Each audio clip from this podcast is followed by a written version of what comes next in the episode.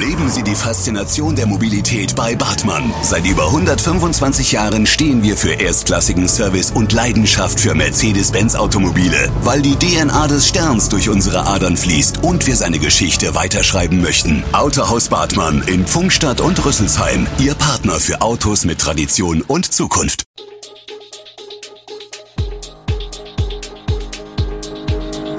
Gude, unser morgendliches News Update. Das Wichtigste aus Südhessen für Sie im Überblick. Guten Morgen aus Darmstadt an diesem 9. August. Konflikte in Darmstadts Fußgängerzone, immer mehr Affenpockenfälle und wie eine Nachfolge des 9-Euro-Tickets aussehen könnte. Das und mehr gibt es heute für Sie im Podcast. In Südhessen gibt es immer mehr Gottesanbeterinnen. Seit 2004 wird die Art in Hessen gesichtet, berichtet Thomas Fischbach von der unteren Naturschutzbehörde des Landkreises. Die Zahl der Tiere nimmt stetig zu. Im Jahr 2021 gab es 107 Meldungen allein aus Südhessen. Dafür sind vor allem die langen warmen Sommer verantwortlich, die immer häufiger vorkommen und dem Insekt besonders gut gefallen. Die europäische Gottesanbeterin ist völlig ungefährlich und von der Artenschutzverordnung besonders geschützt. Jeder macht sich strafbar, der diese Art fängt, stört oder sogar tötet, erklärt Biologe Fischbach. Der Irrglaube, dass Gottesanbeterinnen gefährlich seien, liege an der Drohhaltung. Eine Fangschrecke hebt ihre langen Fangarme, um Feinde abzuwehren, ist aber völlig ungefährlich und sticht und beißt auch nicht. Den Menschen zumindest. Für ihr Männchen ist sie brandgefährlich. Denn das verspeist sie oft noch während der Paarung. Der jüngste Echo-Bericht über Konflikte zwischen Zweiradfahrern und Fußgängern in der Innenstadt von Darmstadt hat eine lebhafte Diskussion in Gang gebracht. Auslöser ist eine Aktion mit dem Titel Miteinanderzone. Dabei wollen Stadtverwaltung, City Marketing und mehrere Vereine und Interessengruppen für mehr gegenseitige Rücksichtnahme in der Fußgängerzone werben.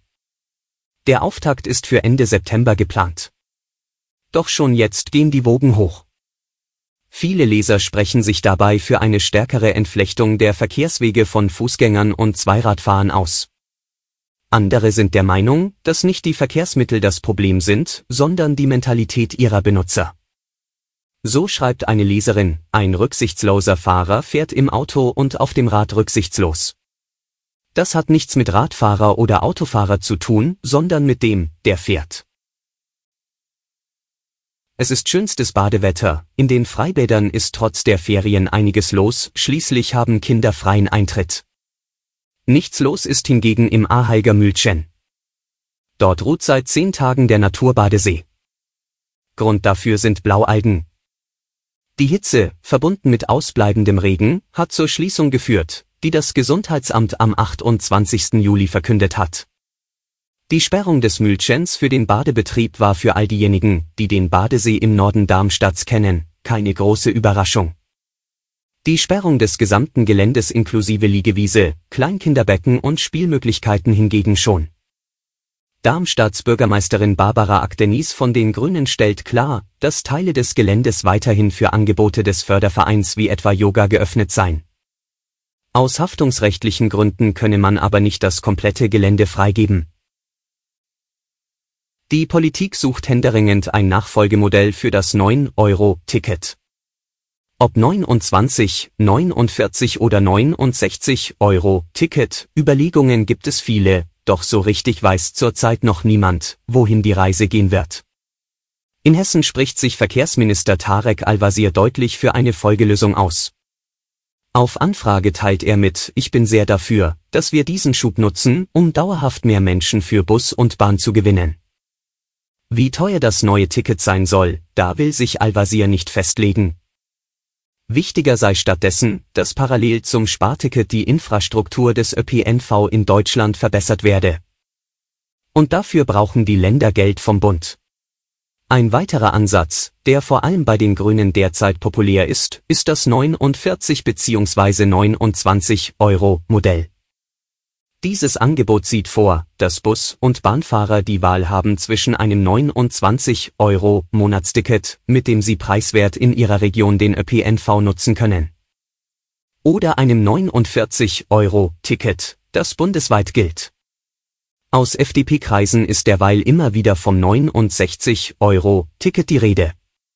Ein etwas teureres Angebot, dessen Finanzierung laut Experten dennoch jährliche Mehrkosten von 2 Milliarden Euro bedeuten würde. Der aktuelle Ausbruch der Affenpocken außerhalb Afrikas zieht weiter Kreise.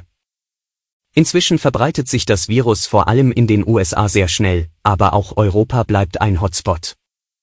Weltweit gibt es laut der Datenwebseite Global Health mittlerweile mehr als 28.000 Fälle von Affenpocken. Die USA zählen dabei 7.500 bestätigte Fälle, 4.900 Fälle sind es bislang in Spanien und knapp 3.000 Fälle in Deutschland. Die USA haben mittlerweile den nationalen Notstand ausgerufen, um Bundesmittel für die Bekämpfung des Virus freigeben zu können. In Deutschland liegt der Schwerpunkt der Affenpockeninfektionen vor allem auf Berlin.